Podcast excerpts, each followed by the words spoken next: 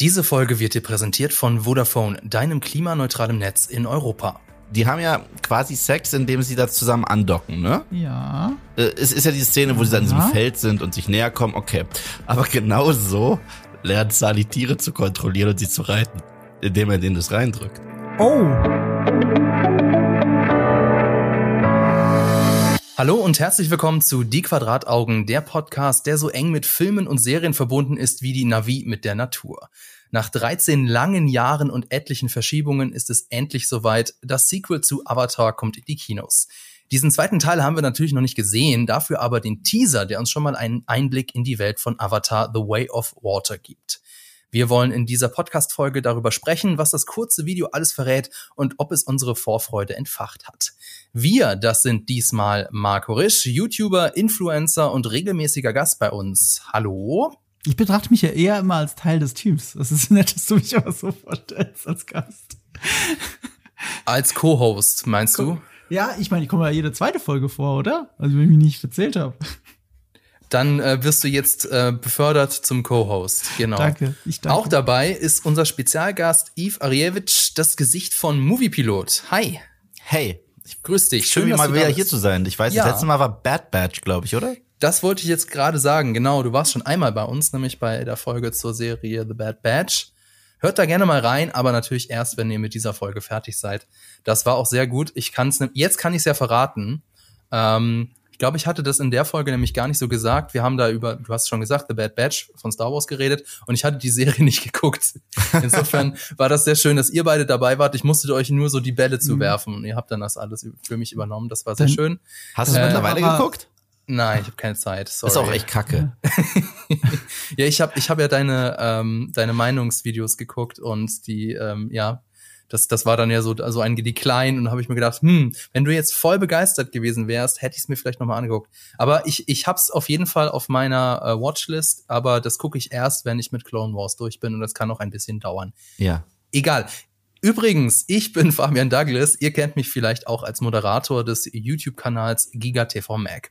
Und als Eisbrecherfrage haben wir ja so traditionell immer so am Anfang, was habt denn ihr als letztes gesehen? Yves, du als Gast, was hast du denn als letztes gesehen?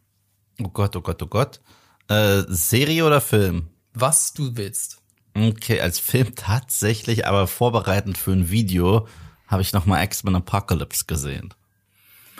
Ähm, mit Ich habe deine Überschrift gesehen. Yep, yep, yep, ich war selber überrascht. Äh, X-Men Apocalypse war ja der dritte in dieser merkwürdigen Prequel-Trilogie, die ja eh über den Haufen geworfen wurde mit Dark Phoenix.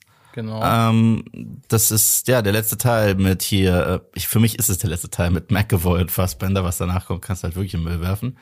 Äh, aber ich war positiv ich hatte, den, ich hatte den echt furchtbar in Erinnerung, aber der hat echt seine Momente. Also es ist jetzt nicht der beste X-Men-Film, um Gottes Willen, aber er ist nicht so schlecht, wie ich ihn in Erinnerung hatte. ich weiß, was du meinst, weil er halt zwei, drei gute Szenen hat und der Mehr, Rest ist halt äh, mehr. Ja, ich- ich- jetzt auf Anhieb nur zwei ein. Ich aber finde, das Einzige, was scheiße ist, ist Apocalypse selbst. Was schlecht ist für einen Film, der Aber Apocalypse das heißt. ist, aber alles das ganze ist gut. Finale ist doch scheiße. Ja, das ist ja auch Apocalypse. Ja, so, ja, okay. Wenn du es so siehst, dann, dann, dann stimmt das wahrscheinlich. Äh, ich, ich mochte die Szene, in der die Ex-Menschen explodiert. Wie jeder, weil es halt eine gute Quicksilver-Szene mal wieder ist und weil sie dann nichts mehr mit ihm anzufangen wussten, war, war quasi wieder für den Rest des Films nicht relevant.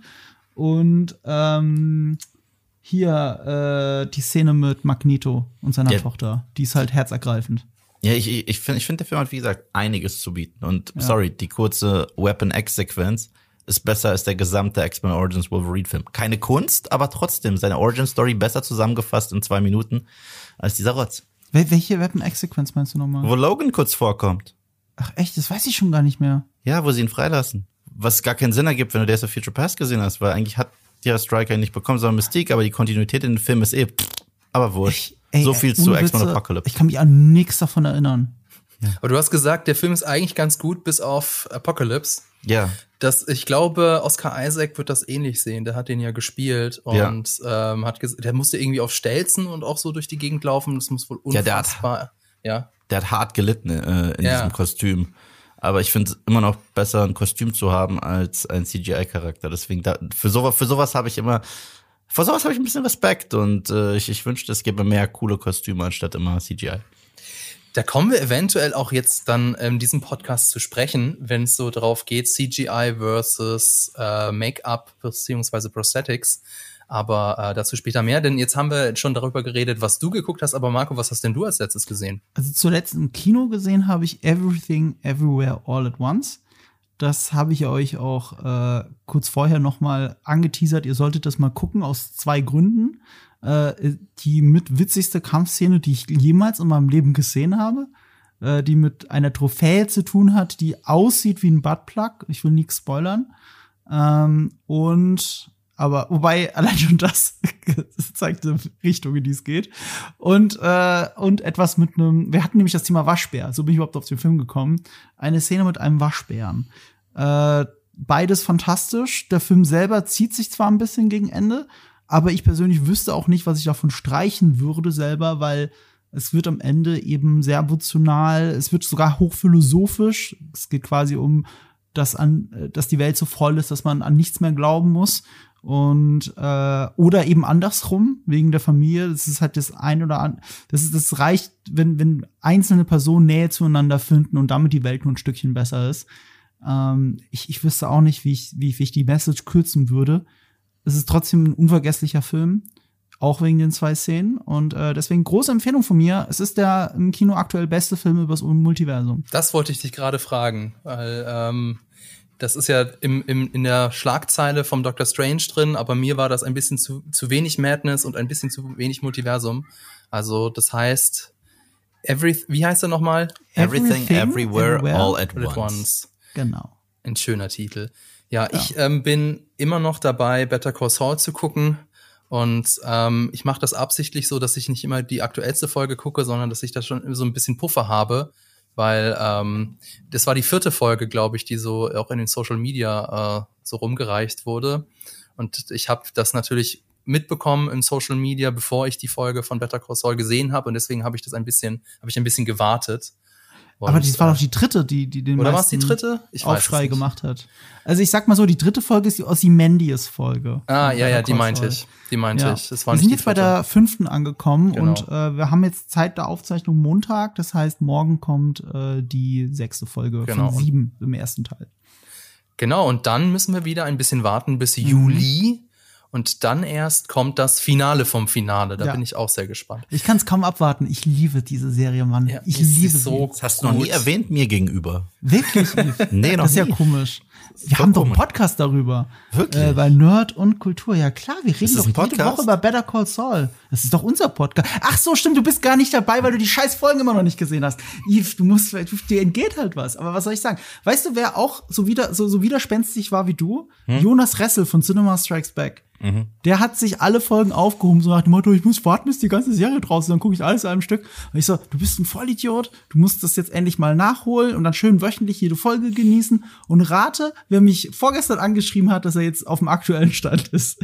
Jonas Ressel von Cinema Strikes Back und er wird in der nächsten Folge in unserem Podcast sein und mit mir über Better Call Saul reden.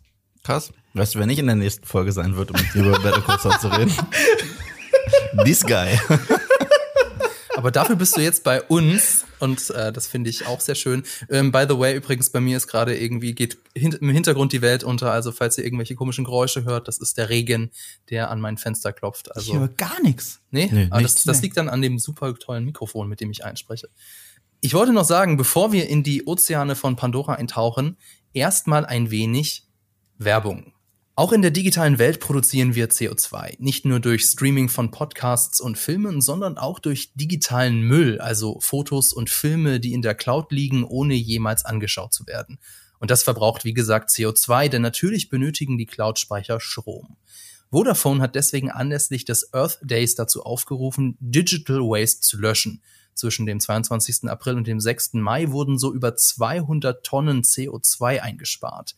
Das Digital Cleanup Experiment geht aber weiter. Wenn ihr wissen wollt, wie viel Daten und CO2 ihr einsparen könnt, dann besucht doch mal die Aktionsseite. Den Link zum Digital Cleanup Experiment findet ihr in den Show Notes.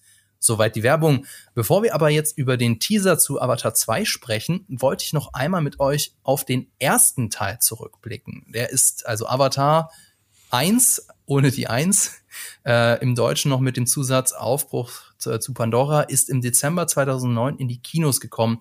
Könnt ihr euch noch an euren ersten Eindruck erinnern? Ja. Ja. Wie war der denn?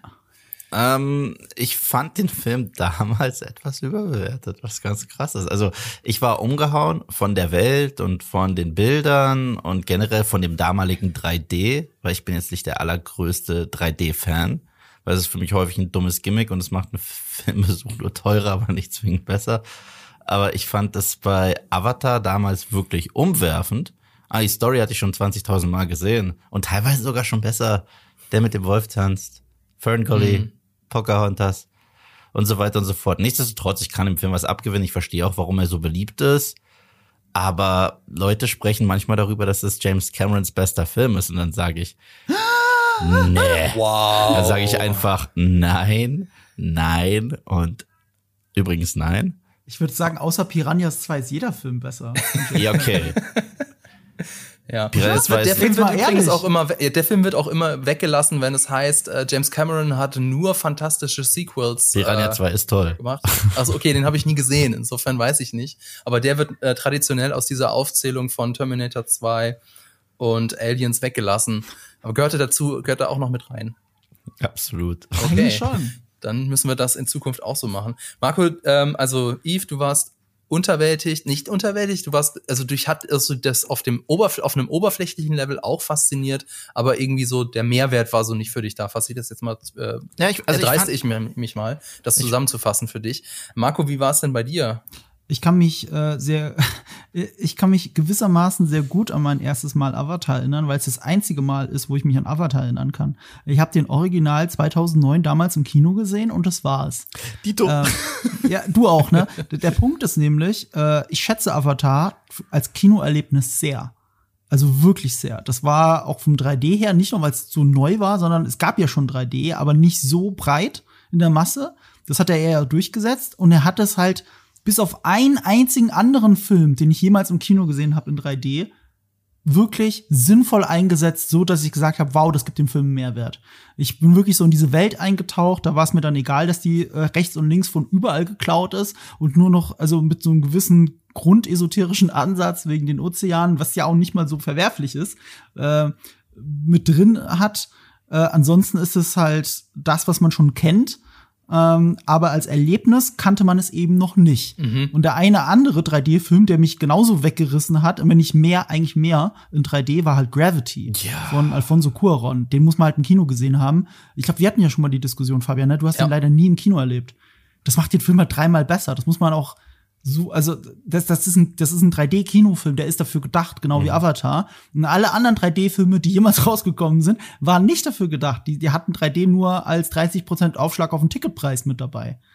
So. Da gibt es so, ähm, ich weiß nicht, ob ihr das äh, mitbekommen habt, äh, der Känguru-Film, der vor der Anfang, der unglücklicherweise genau zu Beginn der Corona-Pandemie in mhm. die Kinos gekommen ist, der ist später nochmal in die Kinos gekommen mit einer einzigen Szene in 3D. Das ist so ein interner Gag aus den Känguru-Chroniken. Mhm. Und ähm, Finde ich einfach insofern ganz witzig, weil du hast es gerade gesagt, die meisten Filme, die 3D hatten, die hatten das nur wegen den Ticketaufschlag. Und es gibt in diesen Filmen die ja dann, also die meisten Filme sind ja tatsächlich erst nachträglich so nachbearbeitet worden mhm. und dann irgendwie ist da das 3D nachträglich noch draufgepropft worden. Aber diese Filme, den hast du das meistens gar nicht, also während du im Kino saßt und du hast den Film geguckt, da hättest du eigentlich auch die Brille abnehmen können. Das hat keinen großen Unterschied gemacht. Da gab es meistens nur eine einzige Szene, in der das in der du das irgendwie gemerkt hast, dass der Film in 3D ist. Zum Beispiel bei den äh, Harry Potter Filmen war das äh, ja, Spoiler, äh, Voldemort stirbt. Und das war die, die Szene, in der sich Voldemort auflöst. Das mhm. ist zum Beispiel in dem letzten Harry Potter-Film die einzige Szene gewesen, in der mir aufgefallen ist, dass der Film in 3D war. Und Avatar ist für mich, äh, wie gesagt, ich habe Gravity äh, schon lange mhm. nicht mehr gesehen, ist für mich der erste und bislang einziger mhm. Film, bei dem sich das 3D nicht wie ein Gimmick angefühlt hat. Ja. ja. Und, und, ja. Und, und das ist, geht sogar so weit, äh, man muss ja dazu sagen, ich glaube, wir alle haben äh, den neuen Avatar-Trailer ja gesehen, bevor er in der Öffentlichkeit war. Mhm. Nämlich bei der Presseverführung von Doctor Strange 2 war es, glaube ich, oder? Mhm, genau. Ja, es war Doctor Strange 2. Und äh, ich hatte, wir haben auch nicht damit gerechnet. Wir haben es ja am Eingang gesagt bekommen dann von den Disney-Mitarbeitern. Wir, wir haben das ja nicht im Hinterkopf, aber Avatar wird ja von Fox oder von 20th Century Studio jetzt produziert und die gehören Disney. Und deswegen haben sie sich gedacht, ähm, dann kann man doch den weltexklusiv quasi den, den neuen Teaser-Trailer schon mal vorab zeigen. Und dann haben wir auch im Eingang 3D-Brillen gekriegt. Und da habe ich mich auf einmal erinnert, mein Gott, wann hattest du denn letztes Mal eine 3D-Brille in der Hand? Ja. Also, weil in Presseverführungen sind schon grundsätzlich nur noch in 2D und zwar schon seit Jahren. Wahrscheinlich damit äh, die, äh, äh, wie soll ich sagen, die Journalisten bei der Filmbesprechung nicht noch einen Nebensatz erwähnen, wie schlecht der 3D-Effekt ist, weil, wie du schon gesagt hast, der meistens nachträglich reingerechnet ist, weil so eine 3D-Konvertierung von einem Hollywood-Film kostet so zwei bis drei Millionen, so Pi mal Daumen, egal wie aufwendig der Film ist.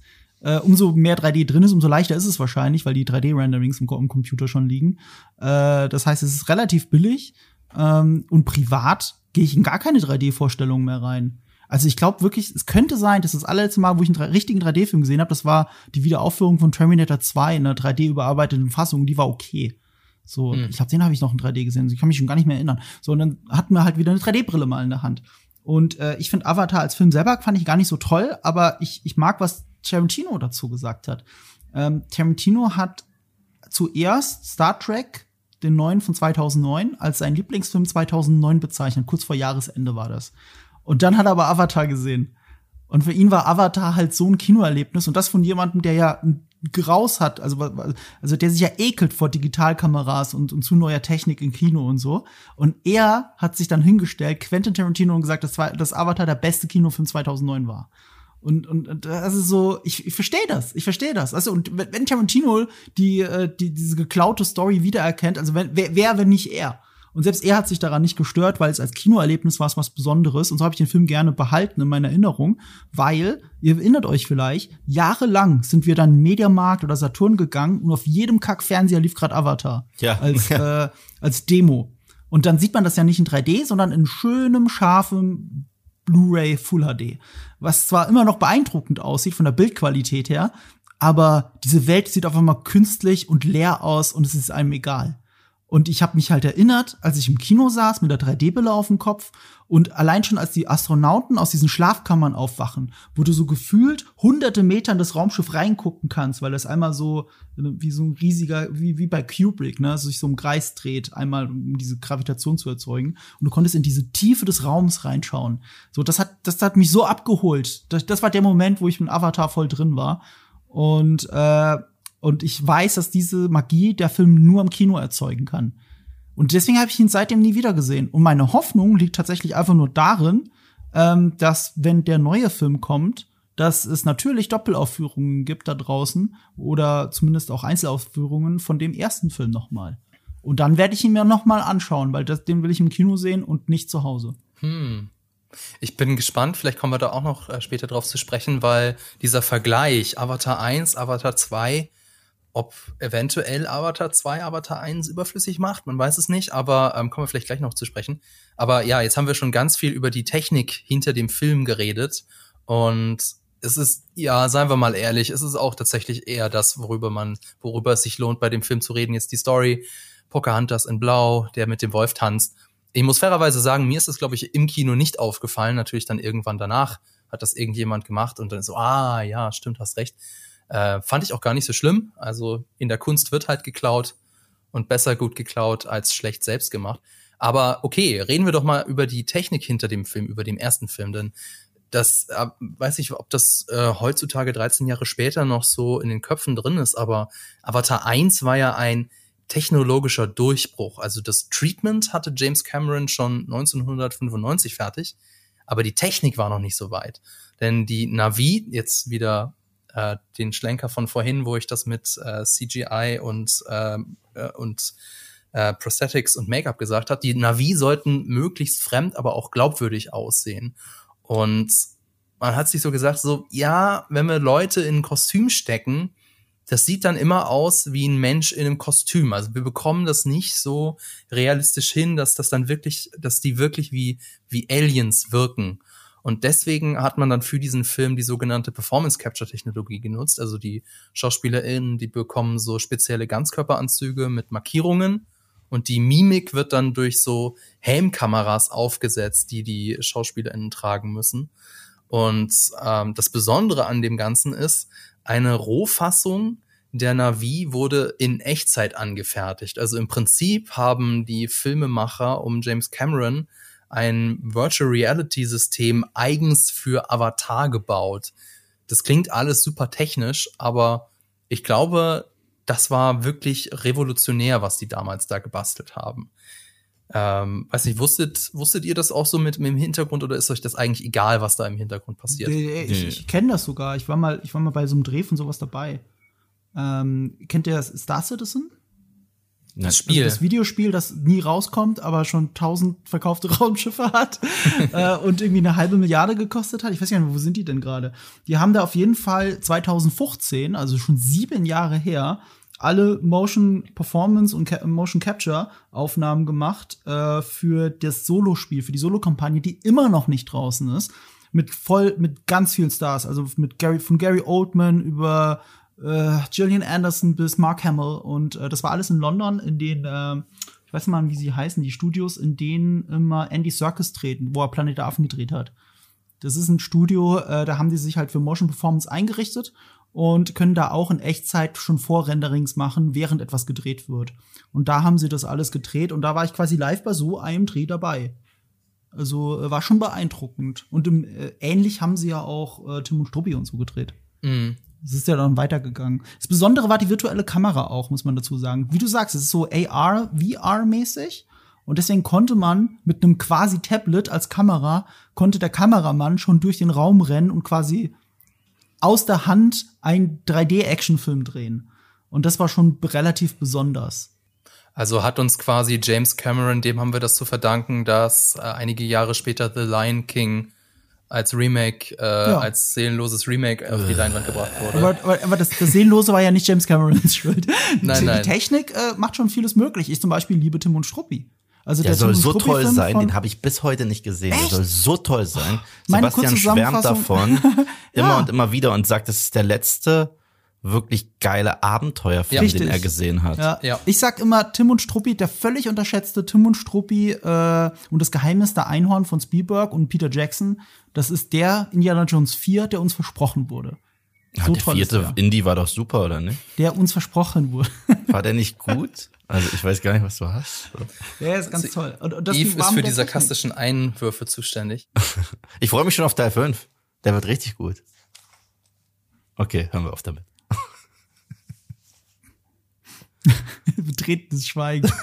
also ich habe ja immer noch Hoffnung in Indiana Jones 5, weil der von James Mangold ist. Und ich behaupte, James Mangold hat noch nie einen wirklich schlechten Film gemacht. Anders als James Cameron zum Beispiel. Das stimmt, aber für alles gibt es ein erstes Mal. Das kann sein. Und äh, ich bin mir ziemlich, also ich, ich wie gesagt, ich, ich mag es nicht, Filme vorzuverurteilen, aber scheiße, ich brauche den so krass nicht.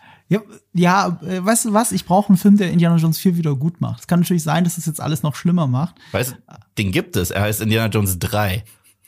Ja, aber das macht ja gar keinen Sinn. Der macht ja nicht Indiana Jones 4. Wieso? Du ignorierst den einfach. Ja, okay, Die okay, so rum, ja. So rum, ja, Mann. Und Ich liebe das fertig. Ende von Indiana Jones 3. Mir muss es nicht erzählen. Das ist, so kann man eine Trilogie beenden. Das besser geht's nicht. Und das hat aber der vierte halt Ja. kaputt gemacht. Wieso wegen Shia LaBeouf? Der war Nein, voll er gut, hat es oder? mit dem Ende einfach Oder die kaputt Aliens. gemacht. Hat's einfach kaputt gemacht. Oder die Affen. Alles da ja, ich, ich, ich mag ja den Anfang. So. Ich- den Anfang finde ich okay. Bis zum Kühlschrank. Ich mag die Das Credits. ist in Ordnung. Nee, nee, nee. Ich, ich bleib dabei. Der, der Anfang bis zum Kühlschrank ist echt gut. Tatsächlich müsste ich Ja. auch, also würde ich auch so sagen, die, die Verfolgungsjagd über den Campus ist eigentlich auch ganz nice. Ähm, hat, so einen, hat so einen eigenen. Charme. Aber, aber ja, Ähm, aber das hat schon was Indiana Jones-mäßiges wenigstens, ja. Ja. Aber wo du gerade die, die äh, Szene im Dschungel angesprochen hast, äh, das ist ja auch alles sehr künstlich. Und äh, da ist jetzt natürlich die, jetzt versuche ich wieder die Überleitung zu Avatar 1. Das ist ja auch alles sehr künstlich, beziehungsweise ist ja, entstand ja auch alles aus dem Kopf von James Cameron, der wollte so die Tiere, sollten so einige an Anleihen an die äh, Unterwassertiere der Erde haben. Er ist ja großer Unterwasserfan. Äh, und äh, über die Welt haben wir jetzt noch gar nicht gesprochen, denn es gibt, ich weiß nicht, ob ihr das wusstet, aber es gibt tatsächlich den Avatar Blues. Also das heißt, die Oh, Fans sind damals so traurig geworden, weil Pandora nicht echt ist und sie diese Welt nicht besuchen können, dass einige wirklich in so eine Art Depression verfallen sind. What? Wer ist Ja. das denn? Das höre ich zum ersten Mal. Aber das ist ja interessant. Das, das ist mal ein interessanter Fun Ja. Fact. Und jetzt ist natürlich so die Frage, könnt ihr das irgendwie nachvollziehen? Denn die, also das ist eine sehr interessante Welt, die tatsächlich auch, es ist wirklich einmal ein Alien-Planet, der ähm, tatsächlich auch mal irgendwie, also kohärent wirkt. Mhm. Nicht nur wieder irgendwie, ich sag mal hier Star Wars, ja, so, das ist halt einfach der, der Wüstenplanet oder das ist halt der Waldplanet und eigentlich sieht alles gleich aus wie auf der Erde, sondern das ist ja wirklich ein, ein fremder, fremder Planet mit Tieren, die auch ganz anders, wie die, die so, die haben so, so einen eigenen Begriff, ich habe den leider vergessen, also dass die alle so, so mehrere Gliedma mehr Gliedmaßen haben als die Tiere auf der Erde. Ähm, und äh, also weiß nicht, wie, wie, wie geht's euch denn da mit der Welt? Ist das sowas, dass ihr wirklich sagt, so, okay, da, da kann ich mich tatsächlich reinversetzen oder da, da will ich gerne hinein immersieren oder ist das nur so der Backdrop, vor dem dann Pocahontas in Blau passiert? Na, ich finde, das ist eine Stärke von Cameron generell. Also erstens, er lässt sich extrem viel Zeit mit seinen Filmen und deswegen wirken seine Filme selbst seine nicht so geilen Filme nie so wie einfach mal hingeschissen oder so. Und gerade äh, Avatar ist ein sehr immersiv, immersives Kinoerlebnis gewesen, aber ich muss mich da halt Marco anschließen. Ich habe ihn seitdem nicht mehr geguckt und ich weiß auch nicht, wie der äh, im, im Home-Kino so wirklich wirkt. Ich kann nicht sagen, dass er nicht so gut wirkt wie im Kino, aber ich hatte nicht mehr das Interesse, ihn ein zweites Mal zu gucken, weil er sich halt auch echt zieht, hm. wenn ich mich richtig erinnere. Wie lang geht der Film?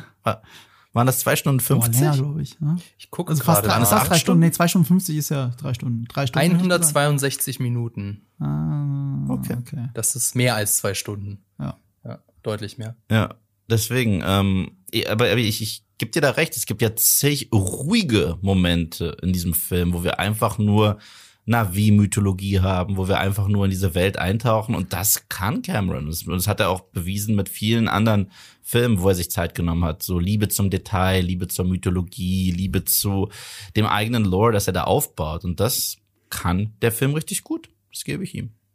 Und Marco, wie geht's dir da mit der ja, Welt? Ja, ich meine, diese Immersion kommt für mich auch wegen dem Kinoerlebnis äh, zustande. Und äh, es stimmt schon, dass es eine besondere Welt war, eine sehr durchdachte Welt mit sehr klaren Regeln. Ich erinnere mich immer an den Sauerstoffmangel. Also mhm. ähm, äh, das hat sich schon so angefühlt, als würde man wirklich mal einen anderen Planeten betreten. Und so, so hast du ja bei den wenigsten Filmen so. Da, da atmen alle und alle reden Englisch. Das ist doch, die Welt ist doch in Ordnung. aber, aber nein, äh, da war es nicht so. Also da, das hatte schon was von ähm, dieser Explorer-Instinkt. Das, das, das, was Mass Effect Andromeda zum Beispiel ein sehr, sehr, nicht sehr gemochtes Mass Effect, also ein Videospiel ist, ähm, das hat wenigstens so diesen Explorer-Instinkt in einem geweckt. So, man entdeckt jetzt fremde Welten. Und das, das hat Pandora halt ganz gut gemacht oder Avatar das ganz gut gemacht.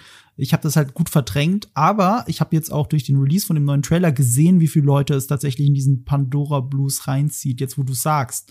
Das erklärt, also, also viele Leute sind jetzt richtig verträumt von den Trailern und das ist etwas, was ich nicht so nachvollziehen, also von dem einen Trailer, was ich nicht so wirklich nachvollziehen kann, aber ich beobachte es zumindest. Und äh, ja. daher kommt das anscheinend, dieser Fernweh, diese Fernwehe, äh, das, wofür Pandora steht. Ich meine, steht halt für unberührte Natur, die vom Mensch zerstört wird. Das ist ja auch aus anderen Gründen etwas, was einen sehr persönlich betreffen kann und äh, was uns alle betreffen sollte. Und, ähm, und insofern kann man schon so ein bisschen Heimweh, glaube ich, in diese Welt entwickeln, ja. Hm. Also mich hat dieser Avatar Blues nie so ganz ergriffen. Ich glaube aus zwei Gründen. Zum einen, ich will da nicht leben. Also Pandora ist halt unfassbar lebensfeindlich, zumindest für so verweichlichte Menschen wie uns. Ich weiß nicht, wie viele Minuten da auf Pandora du da wirklich überleben würdest, selbst wenn du eine, so eine Atemmaske hättest. Das ist das eine. Und das andere ist, ich glaube, ich brauche immer noch dafür, dass mir irgendeine Alien-Welt, dass ich die interessant finde, ich brauche irgendwie noch eine Art Zivilisation. Mhm. Das klingt jetzt sehr gemein, aber der Film Avatar ist ja auch sehr zivilisationskritisch. Also die Navi, die haben, die, die leben so ureinwohnermäßig. Ich will jetzt nicht sagen, dass Ureinwohner keine Zivilisation haben, aber das ist ja schon alles sehr rudimentär. Und die sind, und die brauchen auch nicht mehr, die sind glücklich. Ich glaube, an einer Stelle sagt, ähm, sagt Sully, die Hauptfigur, also wir, es gibt nichts, das wir denen anbieten können. Also wir können ihnen dieses Unobtainium nicht abluchsen oder so, weil die einfach komplett glücklich sind, so wie sie leben und wir können denen nichts anbieten. Also all unserer ach so toller zivilisatorischer Fortschritt, der nützt uns gar nichts, weil äh, weil die das nicht, weil die nichts brauchen. Das ist zwar alles cool und so, ähm, Aber für mich find, ist das ein bisschen langweilig. Also ich Mhm. finde äh, so Alien-Planeten, deswegen finde ich zum Beispiel Star Wars auch so interessant. Ich finde so ähm, Jedi, Jedi Fallen Order, ja, ist eines meiner absoluten Lieblingsvideospiele. Mhm. Und das hat so diesen, das hat den Fernweh, das hat die Fernweh richtig in mir äh, so wachgekitzelt, weil Mhm. du, du landest auf Planeten und erf erforschst alte Tempel von untergegangenen Zivilisationen. Das finde ich geil. Und das hast du halt auf Pandora nicht, weil da hast du halt in Anführungszeichen nur Natur und die intelligenten Lebewesen haben sich so in der Natur eingerichtet. Deswegen ähm, hat mich der Avatar Blues nie so ganz ergriffen, muss ich gestehen. Ich verstehe es auch nicht. Also ich verstehe es absolut. Ich finde es sau interessant. Das ist das erste Mal, dass ich je davon gehört habe. Und ich fand immer nur einen Teil der, der, der Navi-Mythologie ein bisschen verstörend. Ich weiß nicht, wie das Du meinst euch das ging. Sexleben? Ja, also, also Ich wusste, dass das jetzt kommt. Nein, nein, nein, nein, nein, nein, nein, nein, ganz kurz. Nein, nein, nein, nein, nein, warte, warte, warte, warte, warte, warte. Bevor du, bevor du dich jetzt kaputt lachst, es wird noch lustiger und verstörender. Okay? Okay. Und zwar, die haben ja anscheinend ihre Geschlechtsorgane in ihren Haaren drin. Und dann connecten die sich doch so miteinander. Aber wenn ich mich nicht ganz irre, Waren's die Haare? Haben, In meiner war Erinnerung war es der Schwanz. Zopf oder so? Oh, ja, das kann der Schwanz sein. oder die Haare? Eins von beiden. Irgendjemand Das muss ist jetzt die. Frage, weil Ich- es ist okay. von der echten Welt nicht so weit entfernt, wenn es der Schwanz Ja, gewesen ja, ja, wäre. ja, aber, aber, aber, aber, aber, aber. Du willst, du weißt, wo ich damit hin will, oder? Äh, ich bin mir nicht sicher, wo du drauf willst. Also ich meine, es gibt Okay. einen irdischen Begriff für das, was da passiert. Das habe ich bei dem großen Stand-Up-Comedian Jim Jeffries im Programm gesehen. Man nennt es Docking. Das könnt ihr jetzt googeln. Ja, Ja, ja, ja, ja, ja, ja, genau, genau. Okay, gut, okay. Und, genau so haben ja Sully und wie hieß sie? N- Neytiri. Neytiri? Neytiri? Die haben ja quasi Sex, indem sie da zusammen andocken, ne? Ja. Äh, Es ist ja die Szene, wo sie dann in Aha. Feld sind und sich näher kommen, okay. Aber genau so lernt Sully Tiere zu kontrollieren und sie zu reiten, indem er denen das reindrückt. Ist Oh. Es, ist es nicht, ist es nicht komisch? Ja. Jetzt Ich habe damals schon im Kino hart gelacht. Ja. Also ich so, ich dominiere jetzt diesen krassen Flugsaurier, genauso wie ich, genauso wie ich vor 20 Minuten die Liebe meines Lebens, ja, Ich glaube nicht, dass das was mit Sex zu tun hat. Also das ist halt so eine Art Nervenstrang. Ja. Und äh, das sind, also die Navi pflanzen sich so nicht fort. Hä?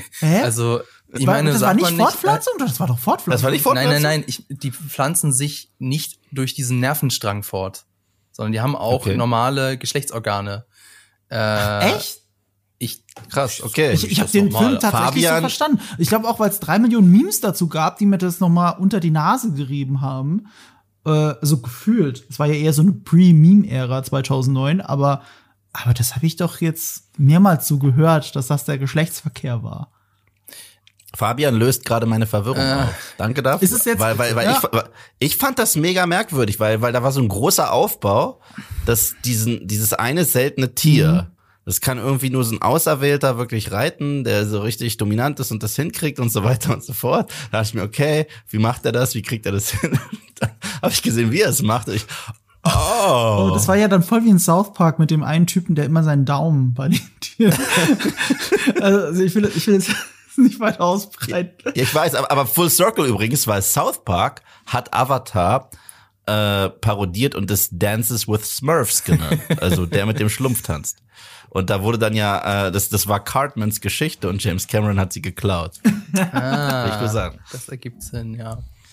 Also, also ich habe das schon so interpretiert, aber es ist schön, dass wir das jetzt hier im Podcast live auflösen. Das finde ich echt gut. Ich wusste nicht, mit wem ich sonst drüber sprechen kann. Es lag mir sehr lange auf den Lippen und ich dachte, jetzt bin ich schon in einem Podcast zu Avatar. Also wann soll ich sonst ansprechen, oder? Ja, ja. Ey, das, Also ich mein, das parallel, kann- während ihr da noch drüber Na. redet, ich versuch's zu finden und äh, wir haben da vorhin drüber geredet, dass ja die Welt so sehr ausgearbeitet ist. Auch das Wiki zu Avatar, Aha. also das Fan-Wiki, ist sehr ausgearbeitet. Aber ähm, wenn ich, ich habe jetzt gerade mit Steuerung F äh, Geschlechtsverkehr gesucht, beziehungsweise Geschlechtsorgan, habe da nichts gefunden. Insofern, ich kann es noch nicht komplett ausschließen, aber ich glaube, es hat mit Sex, äh, mit, der, mit der Fortpflanzung nichts zu also tun. theoretisch könnte es ja sein wie ein Demolition Man, dass das halt diese mentale, mentale Vereinigung Mhm. ist, die auf einer sexuellen Ebene ist, aber nicht ähm, auf einer körperlichen organisch-sexuellen. Ebene. Okay, Ja. jetzt habe ich's. Reproduction mechanics are similar to humans and other terran mammals. So, Okay. also die haben da noch was unten zwischen den Beinen. Okay. Das macht, du hast mir Wow. gerade Avatar kaputt gemacht, ehrlich gesagt. Das, das hätte ich nicht gedacht, als ich so die, Wer, die ich? Podcast-Folge strukturiert jetzt, habe. jetzt Fabian. Okay. Ich, ich hatte das hab nicht vorher gedacht, so dass ich- interpretiert wie Eve und das fand ich wenigstens interessant. Ich, oh, sorry, tut mir leid.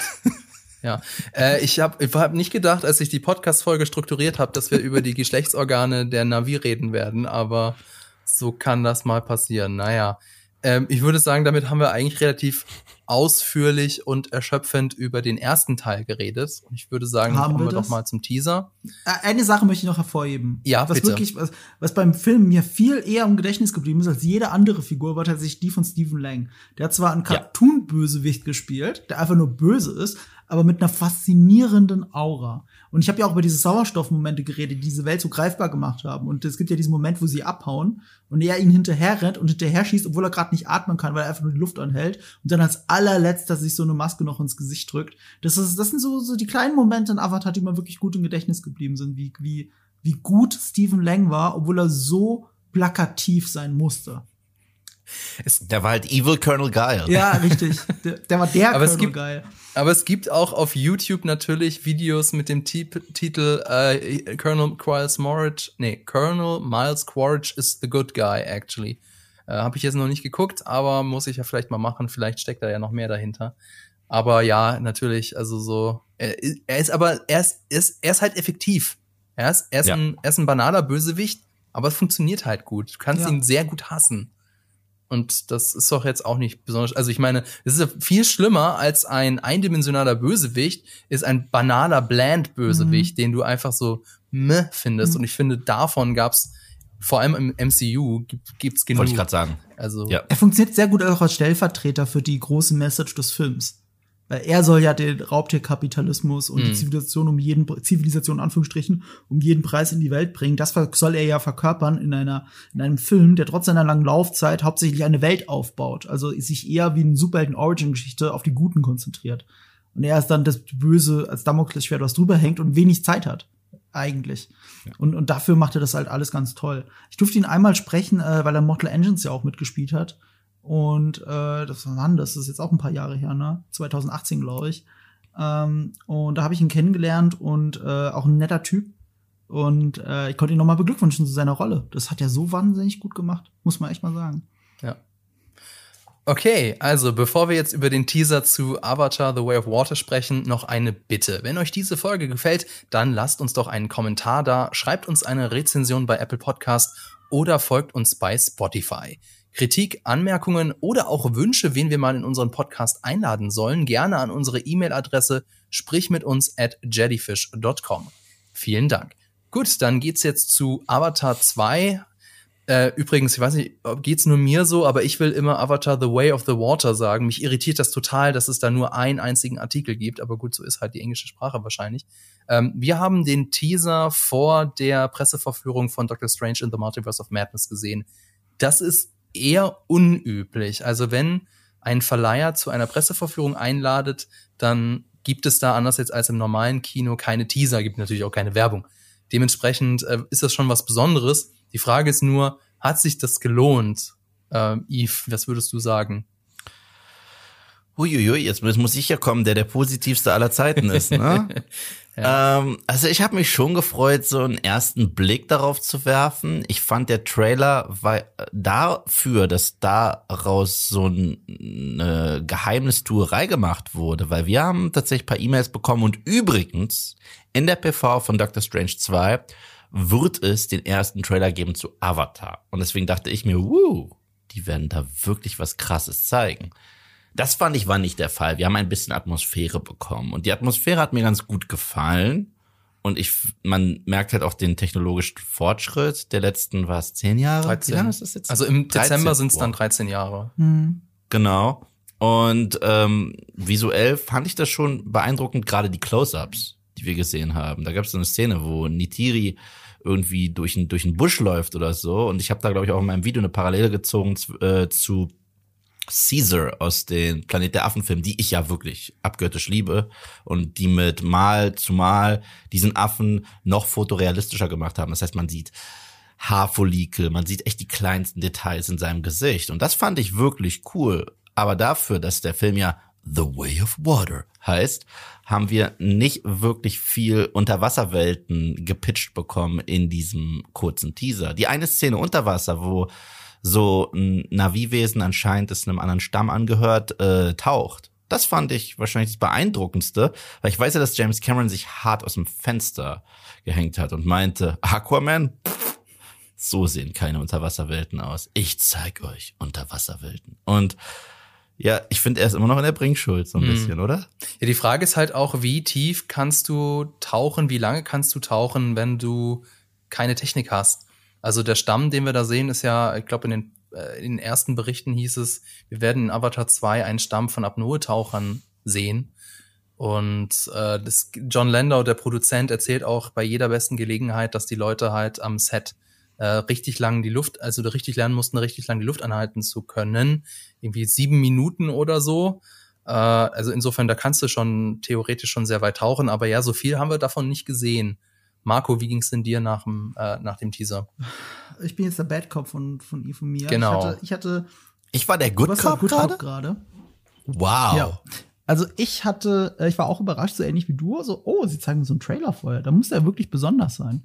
Und dann gucke ich den und denk so, wow, das ist allerhöchstens ein Fan-Trailer. Mit dem, der, die Hälfte des Materials ist noch vom alten Film. Mir ist schon klar, dass wenn man es nebeneinander hält, dass es deutlich besser aussieht, dass du die 13 Jahre auch siehst. Aber der sieht halt so aus, wie ich den ersten noch in Erinnerung habe von vor 13 Jahren. Ich habe ihn ja nicht mehr gesehen. So, so war der meine Erinnerung, so sah der aus. Und das ist alles äh, eine Mischung aus Atmo-Shots und Momenten aus Szenen, also was an Footage so gerade da war, so hat dieser Trailer für mich den Eindruck gemacht. Alles hintereinander dran geschnitten, ohne die Original-Tonspuren im Hintergrund, keine Soundeffekte, nix, sondern einfach ein Stück von der Komposition, die es schon gibt, noch so flach drunter gelegt und die, die Bilder sind nicht auf die Musik geschnitten. Das ist im weitesten Sinne das, wie ein, wie ein Fan-Trailer aussieht. Also ich war wirklich schockiert.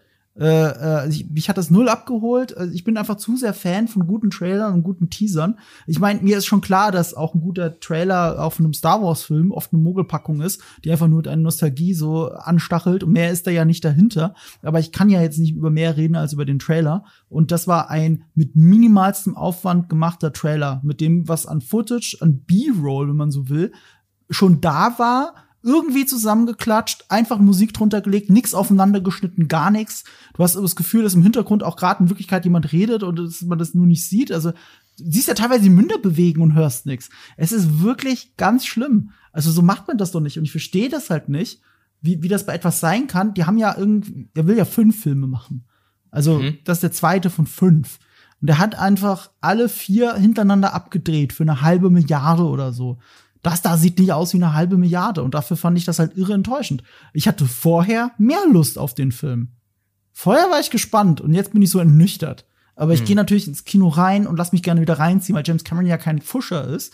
Also bis auf Piranha, Piranha 2 hat er ja noch keinen Mist abgeliefert. Ich guck mir das an. Er hat was wesentlich Schlimmeres gemacht als Piranha Was 2, denn? okay? Er springt alle zwei Jahre vor der Kamera und sagt, und sagt, Terminator Genesis ist das wahre Sequel zu Terminator 2. Und übrigens, Terminator Dark Fate ist das wahre Sequel zu Terminator 2. Das Soll ich ist das Schlimmste, was einfach er uns endgültig sieht. kaputt machen?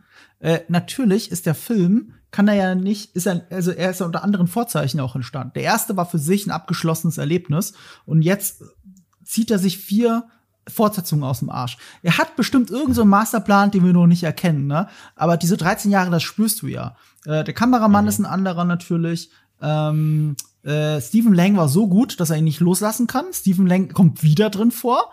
Er kommt zurück. Wie, das können wir auch gleich noch mal klären. Ähm, der, der Komponist James Horner ist ja leider mittlerweile verstorben. Das heißt, äh, der wurde ersetzt durch einen Komponisten, der eher Music Apartment als, als wirklich als eigener Composer für manche Filme teilweise gearbeitet hat. Muss den Namen müsst ihr jetzt nochmal nachgucken. Nicht so bekannt, aber hat unter anderem mit für Hans Zimmer die Musik gemacht am letzten James Bond Film, glaube ich. Ich glaube, es war der letzte, No Time to Die. Vielleicht Simon. Franklin? Ähm, warte mal.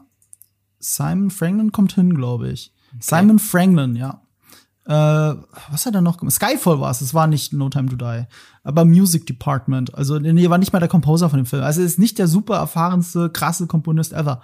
Das Drehbuch hat diesmal nicht James Cameron alleine geschrieben, sondern, und deswegen, Yves, mein Stichwort gerade von dir, er hat es zusammengeschrieben mit dem Autoren von Dark Fate, von Terminator Dark Fate. Das ist jetzt nicht das aller, das sind jetzt keine Vorzeichen, die mir jetzt so richtig Hoffnung geben. Weißt du, ich habe auch so das Gefühl, ja, also, es wenn du nur zwei, noch eine andere Fortsetzung geplant hast, okay, dann weiß ich, Aber da gibt's eine fünf. gute zusammenhängende Geschichte vielleicht noch. So wie bei, keine Ahnung, Fluch der Karibik. Haben sie auch hintereinander weggedreht. Aber, aber jetzt hier vier Fortsetzungen gleich? Ich, ich habe so Angst, dass er mir wirklich nicht mehr in diesem Film erzählt, als das, was wir im Trailer gesehen haben, nämlich, dass die Leute am Strand rumrennen, ein, ein, Leben führen, das Leben wird bedroht, äh, zack, Ende. Vielleicht sterben noch zwei oder drei, weil sie haben, führen ja die Kinder ein. Das sind ja eigentlich die neuen Hauptfiguren, wenn man so möchte. Der macht vielleicht so eine Generationengeschichte wie bei Game of Thrones. Da müssen halt die Eltern sterben und äh, werden die Kinder hochgezogen. Deswegen braucht er so viele Filme dafür, so wie Game of Thrones halt Staffeln und Bücher braucht. Äh, was anderes kann ich mir nicht zusammenreimen. Und äh, der Trailer hat mir das alles so vor Augen gehalten. Und jetzt bin Hm. ich so super ernüchtert, was das Ganze angeht. Ich hatte vorher mehr Lust. Also ich meine, es ist ja noch kein richtiger Trailer in dem Sinne. Ja, es ist ja, ja, nur ein. Teaser. Äh, aber ich muss gestehen, ich war auch jetzt eher unterwältigt. Aber ich glaube, das lag vor allem, also an zwei Dingen lag das. Zum, also es lag zum einen mal an der Musik. Ich weiß, Musik ist sehr subjektiv, aber diese sehr ätherischen Keyboard-Klänge, ich weiß nicht, wie ich das beschreiben soll. Wellness. Ja, so, ja, genau, du hast es in deinem Video als so Wellness-Klänge genannt. Wellness Center, Ja, das ja. ist furchtbar. Das suchst du Also- auf YouTube, wenn du nicht schlafen kannst, dann, dann, dann, dann suchst du dir irgendwie Klänge zum Einschlafen oder hast du diese Musik? Ja, also es ist nichts, wo ich jetzt äh, Gänsehaut bekomme. Ähm, ich weiß, es ist nur mein Eindruck, zum Beispiel ähm, jetzt hier der, aber nee, der Herr der Ringe, der, der Herr der Ringe, die, die Serie-Trailer, der hatte ja auch sehr generische Musik. Die hat aber bei mir funktioniert, witzigerweise, während jetzt hier die Musik überhaupt nicht funktioniert hat.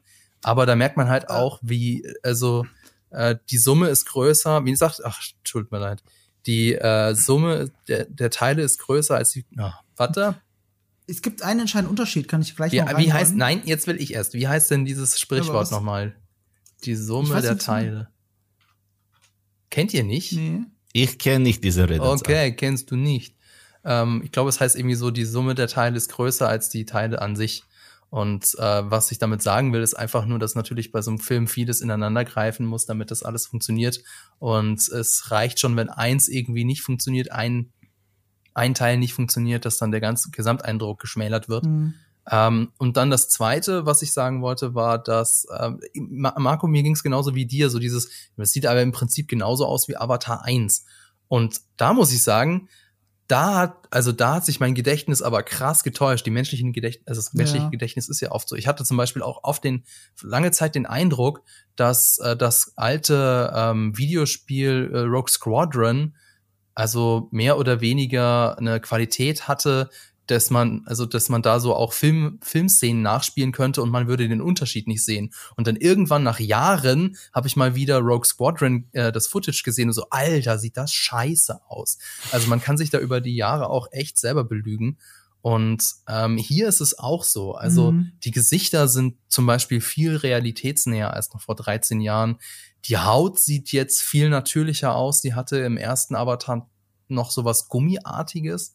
Und vor allem siehst du jetzt halt zum Beispiel auch in diesen halbnahen Aufnahmen sind die Gesichter jetzt genauso detailliert wie damals nur in den Nahaufnahmen. Mhm. Und was auch ganz cool ist, die Renderdistanz ist viel größer. Also Renderdistanz ist jetzt so ein Begriff aus den Videospielen. Also es heißt, es gibt mehr Ebenen, du kannst mehr gleichzeitig darstellen. Zum Beispiel, es gibt ja in diesem Shot, äh, in dem Teaser gibt es ja diesen einen Shot, wo man äh, die Basis der Menschen sieht. Und es ist unfassbar, wie weit du im Hintergrund Sachen sehen kannst. Also du hast den Flugplatz, dann gibt's diese Magnetschwebebahn oder was das ist, dann gibt's dahinter noch irgendwelche Aufbauten und dahinter kannst du dann noch den, den, äh, den Planeten Pandora sehen. Mhm. Und das, also, das ist unfassbar weit. Und in dem ersten Teil hattest du, weiß nicht, drei, gefühlt drei, vier Ebenen. Und das war's. Vielleicht, du hast vorhin gesagt, Marco, dass das alles so, äh, auch so flach und so leblos aussah, wenn man das jetzt ohne 3D guckt. Das ist wahrscheinlich einer der Gründe, weil die Renderdistanz halt damals noch nicht so groß war. Ne? Und ähm, ich glaube, dass äh, Ich weiß nicht, weil Nee? die, die, die, die, die Vorstellung, wie tief das ist, erreichst du ja dadurch, dass der Abstand, äh, dieser Augenabstand, den du hast, ne, also diese verschiedenen Ebenen, die du erzeugst, da, diese Unschärfe, die du siehst, wenn du die Brille abnimmst. Ne? Umso unschärfer etwas ist, umso eher ist es im Vorder- oder im Hintergrund äh, bei diesem 3D. Und das ist etwas, was du sehr leicht am Computer erzeugen kannst. Dafür ist es ja egal, wie das eigentliche Rendering, wie, wie detailliert das ist im Hintergrund, also wie weit das geht. Äh, du musst dir nur die Bilder von zueinander verschieben, so im Prinzip.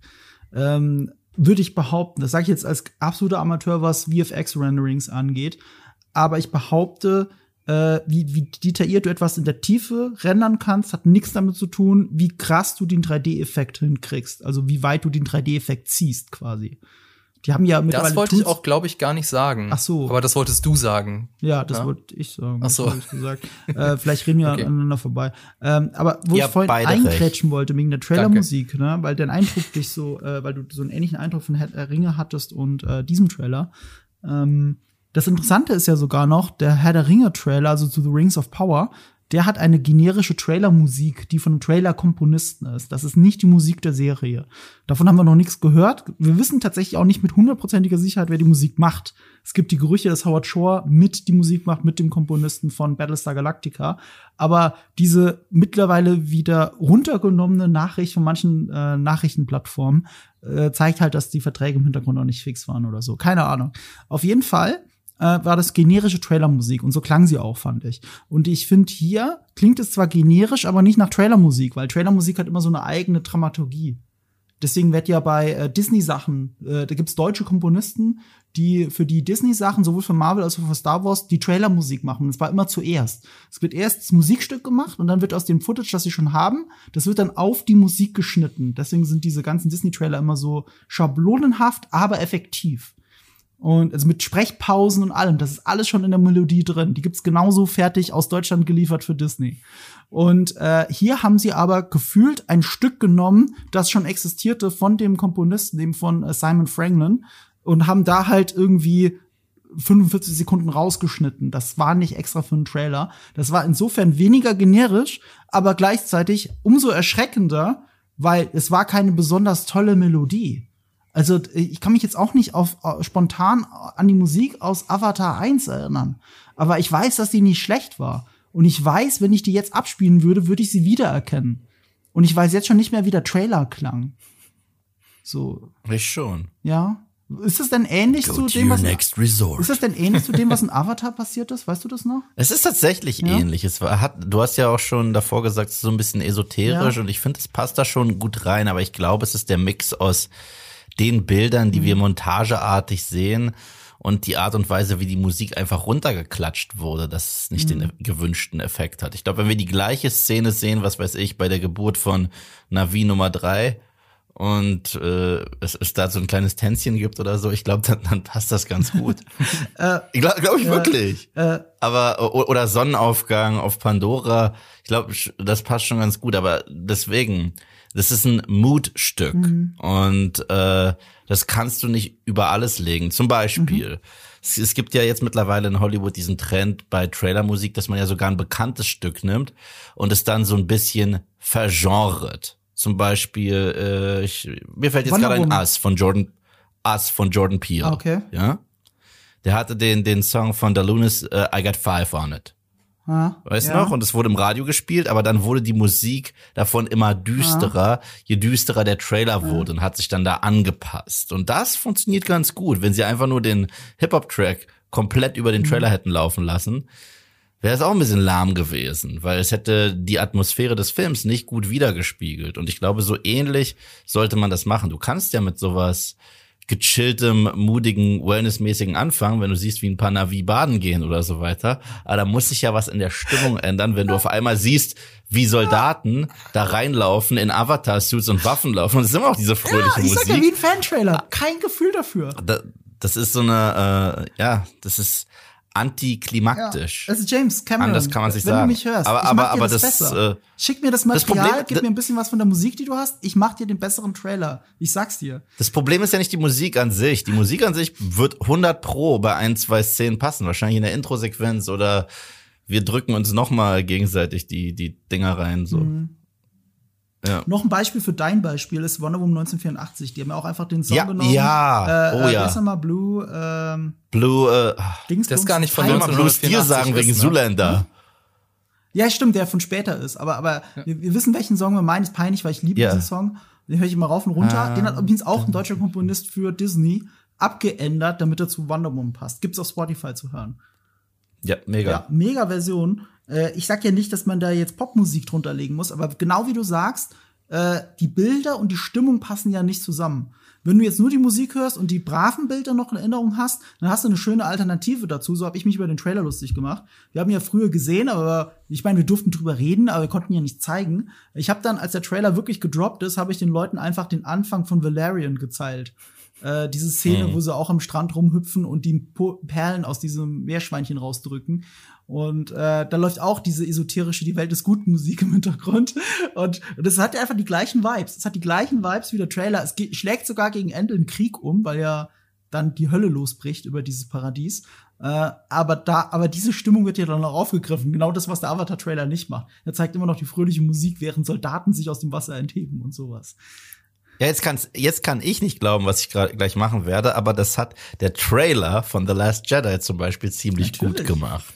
Also der allererste Teaser, wo äh, wo diese ruhige Force-Theme-Musik äh, ist, wo du Lukes Stimme hörst, die Ray sagt, beruhig dich und bla und konzentriere dich auf deine Fähigkeiten. Dann siehst du aber den Helm von Kylo und dann wird sein Thema angespielt und es wird ein bisschen bedrohlicher. Und wenn du dann tatsächliche Kriegsaction siehst, hörst du die dramatische Kriegsmusik aus Star Wars und das passt. Mhm. Aber es ist halt mit einem Übergang natürlich und clever aufeinander gelegt. Und hier hast du halt, ja, also ich hab hier noch so einen mhm. Song, den leg da jetzt drunter. Tschüss. Ja. Und der Film hat weniger gekostet als Avatar.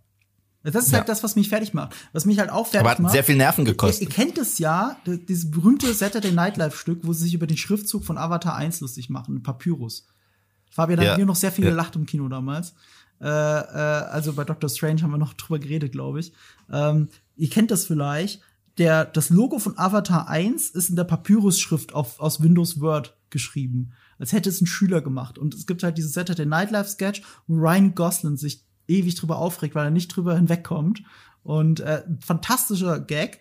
Ähm, ich persönlich glaube, aber ich habe das jetzt nirgends nachgelesen, dass es nur daraus entstanden, dass als sie das, als James Cameron das Drehbuch geschrieben hat, hat er halt in seiner Not äh, weil er ja kein fertiges Logo-Design hatte, in Papyrus Avatar aufs Drehbuch geschrieben. Ist meine Vermutung.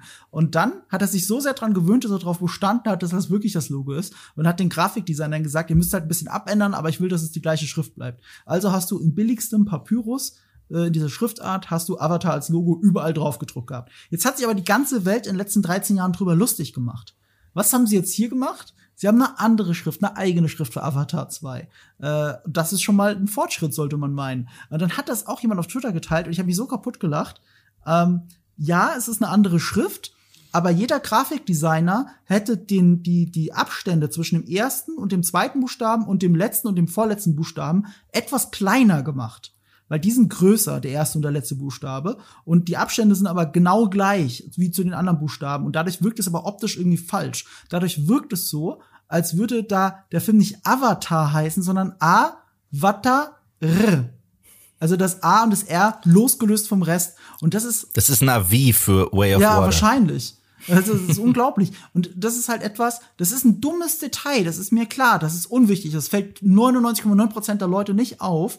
Es ist aber was Subjektives. Du guckst auf das Logo und denkst, irgendwas ist daran billig. Irgendwas ist komisch. Du schaust auf den Trailer und denkst, irgendwas daran ist billig. Was ist, warum ist es billig? Ach, weil die Bilder nicht zur Musik geschnitten sind. Ach so. Ne? Und hier ist es so, weil die Lettern halt irgendwie komisch sind. Und das ist halt für ein Projekt, das eine halbe Milliarde kostet, ist das halt für mich nicht verständlich. Das ist nicht verständlich. Jede, jede Werbeagentur, jede kleine Grafikabteilung macht dir das Logo besser und psychologisch äh, ausgewiefter als das, was, keine Ahnung, James Cameron zu Hause in Photoshop gebastelt hat. Es ist ja nicht mal Photoshop, es ist Windows Paint, mit dem er das gebaut hat. Und das verstehe ich halt nicht. Ja. Bam. Ja, Yves, du zuerst. Nee, ich wollte ich wollt nur Ma Ma Ma Ma Markus Wut noch Nachdruck verleihen durch Bam. Ach so, Bam, okay. Äh, ich weiß nicht, ob dieses äh, 500 Millionen, dieses halbe Milliarde ähm, da eventuell falsche Erwartungen geweckt werden, dann klar ist das ein Haufen Asche, aber es sind halt äh, vier Animationsfilme mehr oder ja, weniger. Ja, und Animationsfilme sind sehr teuer. Ne? Und dann ist es ja auch noch so, dass sie halt sehr viel für, ähm, für diese neuen Filme bauen, mhm. beziehungsweise erfunden, erfinden mussten.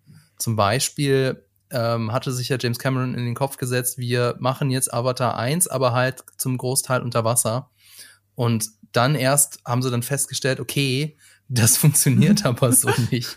ja. Denn äh, das Problem mit Drehen unter Wasser ist gar nicht, dass man unter Wasser dreht, sondern, also das ist dieses äh, Motion Capture Verfahren habe ich ja vorhin auch beschrieben, die, das ist ja optisch, das heißt, die haben da überall ihre Marker im Gesicht.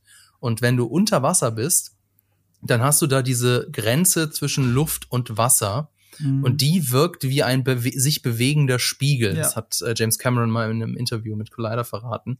Und diese, dieser Spiegel, der äh, reflektiert ja auch alles, der reflektiert also auch die Punkte und die Marker und das verwirrt die Systeme. Das heißt, es ist dass jeder von uns ist schon mal unter Wasser gewesen, jeder weiß, wie sich das anfühlt, wie das unten ist, aber niemand von uns hat sich irgendwie mal Gedanken darüber gemacht, dass da oben so eine sich spiegelnde Barriere ist. Und das heißt, wegen dieser simplen Sache mussten die da eineinhalb Jahre äh, rumbauen und rumbasteln, bis sie äh, eine Art, äh, eine, eine Herangehensweise gefunden haben, wie sie das in den Griff kriegen. Ich glaube, sie haben es unter anderem damit in den Griff gekriegt, dass sie einfach in diesen Pool, in dem sie das drehen, ganz, ganz, ganz viele Tischtennisbällchen reingeschmissen haben, die dann diese Barriere durchbrechen von unten.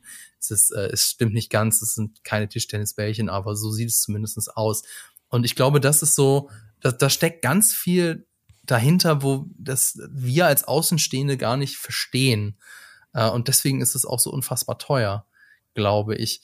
Äh, aber ja, also ähm, noch so ganz äh, weggepustet hat uns alle der Teaser nicht. Also, aber jetzt nur uns drei. Also ich glaube, in den, wenn jetzt hier irgendwie, wenn jetzt hier ein Live-Chat wäre, äh, da wären wir, glaube ich, ganz schön in der Minderheit, weil die, die, Absolut. die Leute da draußen, also die Liebe ist noch da, auch nach 12, 13 Jahren, was mich ja ein bisschen überrascht. Insofern ähm, ist jetzt immer noch so die Frage, ihr habt das auch so, fun fun funktioniert das noch? Wird es noch funktionieren, ja oder nein? Boah, keine Ahnung. Also ähm, das müssen wir halt tatsächlich warten, bis der Film dann am Dezember äh, in die Kinos kommt. Äh, John Landau hat uns äh, versucht zu beruhigen, indem er gesagt hat, ja, äh, Skepsis meinetwegen, aber ihr müsst auch bedenken, James Cameron hat mit Aliens und Terminator 2 schon bewiesen, dass Sequels nicht unbedingt schlecht sein müssen. Und es ist außerdem ja auch noch sein eigenes Sequel. Ähm, ja, wie, wie geht, wie schaut ihr denn äh, auf, auf den Dezember, auf den Kinostart? Vielleicht du, Eve, als erstes. Na, ich finde erstens zu sagen, ähm, er, ist ein, er macht sehr gutes Sequels und das auch zu seinen eigenen Filmen. Ja, aber ich, ich finde Terminator 1 wesentlich besser als Avatar 1 auch. Also, äh, das ist nochmal was ganz anderes. Ich fand generell, ja, man kann sagen, dass er sich damals auch bedient hat, wahrscheinlich sogar der X-Men-Comics oder Days of Future Past Comics von kommen die aus den 60ern? Ich weiß es nicht. Als er ähm, Terminator gemacht hat, weswegen ja viele sich den Film dann angeguckt haben von X-Men Days of Future Past, hat, hat äh, er hat Terminator geklaut. Ich so, ja, it goes full circle. und äh, das, das hat ziemlich gut funktioniert, als recht, weil er auch krass das Genre gewechselt hat, hat er ja jedes Mal mit seinen Sequels. Also ich würde den ersten Terminator-Film als Horrorfilm bezeichnen, der zweite ist ein Actionfilm. Ähnlich bei Alien. Der erste Alien-Film, der nicht von ihm ist, sondern von Ridley Scott, ist ein Horrorfilm, der zweite ist ein Actionfilm. Ich glaube nicht, dass er mit Avatar groß das Genre wechseln kann. Ich glaube, dass er in andere Mythologien noch reinspringen kann und diese Welt noch größer machen kann und uns noch schöne Facetten von Pandora zeigen kann und das kann alles spaßig sein. Ich glaube, der Film wird nett, aber ich kann mir nicht vorstellen, dass wir wirklich so viele Sequels davon brauchen. Also für mich hat die Story nicht so viel hergegeben. Es sei denn, wir werden jetzt wirklich radikal und machen was ganz anderes. Hey, und wenn es der Fall ist, bin ich der Erste, der danach äh, von der Kamera springt und sagt, ratet, mir, wer, ratet mal, wer ein Idiot war. Ich, weil das war wirklich was sau Besonderes. Ich gebe es zu, wenn ich mich irre. Aber ich glaube nicht, dass diese Prämisse so viel hergibt für so viele Fortsetzungen. Das, wow. Oder? Oder bin ich da allein? Nee, das habe ich ja auch schon gesagt. Also da, daran ändert sich jetzt auch nichts. Ähm, aber man muss auch fair sein, äh, die, dass das die erste Story so zusammengeklaut ist aus einem anderen Film. Der bewegt ja sich eigentlich einfach auch schon noch, noch in, so einem, in so einem Trope. Also es geht ja gar nicht so sehr darum, dass er jetzt bei der mit dem Wolftanz abgeschrieben hat, sondern der mit dem Wolftanz, Pocahontas, Last Samurai, die haben alle die gleichen Tropes. Das ist wie ein eigenes Genre. Wenn man jetzt einen Zeitreisefilm macht, kommt man immer irgendwo bei Terminator auch an oder zurück in die Zukunft. So, so viel anders ist das nicht. Zum Beispiel auch ein Avengers Endgame, der äh, von sich, äh, der sich noch drüber lustig macht, wie Zeitreisen in zurück in die Zukunft funktioniert. So viel anders macht er das ja gar nicht in dieser Phase. So mit dem Ausweichen, ja. dem alten Ich oder, oder den anderen Leuten, die einen wiedererkennen könnten und so weiter. Es war schon sehr zurück in die Zukunft mäßig. Ähm, ich, ich, das, das fand ich nie schlimm das war nicht so der Grund, warum ich es nicht wieder geguckt habe. Ich, ich fand es halt nicht so toll, dass ich es nur wegen der Story noch mal gucken muss, sondern wegen den Bildern und wie sich's anfühlt. Und das ging halt nur im Kino. Und das ist etwas, was der zweite Film noch erreichen kann. Das hatten wir noch gar nicht angesprochen. Das war nämlich beim Trailer nicht so. Das fand ich auch so ernüchternd an dem Trailer. Äh, ich hatte eine 3D-Brille an auf, und habe auf, auf die beste 3D-Leinwand in München gestartet, das Dolby Cinema. Da war die Presseverfügung von Doc Strange. Und ich habe mir noch, ich habe mich ja noch gefreut, weil die haben auch die besten 3D-Brillen für Kinos. Die haben auch nicht einfach diese interpolierten, wo einfach nur das Licht andersrum so gefiltert wird, sondern die haben Shutterbrillen. Die können äh, im Zweifelsfall nach meinem Amateurverständnis sogar besser sein als als diese normalen Standardbrillen, die man in Kinos hat, die einfach nur das Licht komisch filtern. Ähm, und ich hatte keinen Aha 3D-Moment in diesem Trailer. Und das fand ich halt merkwürdig für Avatar. Da warte ich einfach mehr, weil der erste für mich halt teilweise weggeblasen hat. Und was ich jetzt vom neuen Film erwarte, trotz all meinem blöden Gemecker, ist, dass es so Unterwasseraufnahmen gibt, die mich so reinreißen in diese Faszination, die ja James Cameron von Wasser hat. Der Film heißt schon The Way of Water und James Cameron ist halt ein Wasserfreak. Also in all seinen Filmen. Das ist nicht nur wegen Titanic, sondern auch wegen äh, The Abyss und The Abyss, The Abyss. Ja, und ähm, ich, ich würde, ich wünsche mir, und ich glaube, das will er halt auch, uns für die Faszination Ozeane begeistern. Und das ist sogar ein hehres Ziel, dass sich dem Film, also, weißt du, wenn ich gucke, wie wir die Ozeane verschmutzen und wie egal uns das alles ist, ist es schon eine gute Sache, dass wir mal wieder einen Mainstream-Blockbuster haben, der sich nicht mit Multiversen oder sonst irgendwas und Cameos auseinandersetzt, sondern wirklich mit äh, den Problemen der Welt und uns einfach und das nicht, indem er uns äh, vortanzt, äh, wie wir uns verhalten sollten, sondern indem er uns zeigt, worum es überhaupt geht, nämlich dieses Schöne in der Natur zu bewahren und diese Schönheit zu zeigen, sie uns so erleben lassen, das was James Cameron fasziniert. Und wenn er das schafft mit Avatar 2, dann ist die Story auch wirklich nur noch sekundär. Und das ist er nicht sogar, ist James Cameron nicht sogar mit einem eigens dafür gebauten U-Boot in die, in das Challenger Tief hinabgetaucht und ich weiß nicht, ob das stimmt, aber das, da gibt's so eine Info, die im Internet herum äh, flottiert, dass er da auch äh, Sachen gefilmt hat und diese Aufnahmen angeblich für Avatar 2 verwenden will. Ich hätte keine Ahnung, aber es klingt genauso, es klingt nach James Cameron. Ja. ja, ja, absolut. Also sollte James Cameron mal einen Film über Kampfsport machen, würde er sich selber erstmal halb tot prügeln lassen. weil er so ist. Aber der ist doch zu, der ist ja zum Marianengraben und so weiter auch gedüst und so weiter. Also ich, ich weiß nicht, ob er die Aufnahmen, die er dort gemacht hat, verwenden wird für den Film, aber die werden ihn definitiv äh, inspiriert haben, die Bilder, die wir dann dort haben. Dann müssen wir uns einfach überraschen lassen und auf James Cameron vertrauen. Und ähm, wenn es nicht funktioniert hat, dann können wir immer noch zynisch sein am Ende, aber wer weiß, vielleicht funktioniert es ja doch. Ich bin auf jeden Fall gespannt. Und ähm, also bin, bin so leicht optimistisch. Ob es jetzt die anderen Filme auch noch braucht, 2024, 2026 und 2028, das sei mal dahingestellt. Aber zumindestens auf Avatar 2 bin ich doch schon recht ähm, ja, neugierig, würde ich mal sagen. Dann würde ich sagen, das war's für dieses Mal. Wenn es euch gefallen hat, dann lasst uns doch einen Kommentar da, schreibt uns eine Rezension bei Apple Podcast oder folgt uns bei Spotify. Vielen Dank fürs Zuhören. Vielen Dank auch an euch, Yves und Marco. Danke an das Team im Hintergrund und natürlich an Vodafone. Bis zum nächsten Mal oder Kejewame, wie die Navi sagen. Ciao, ciao.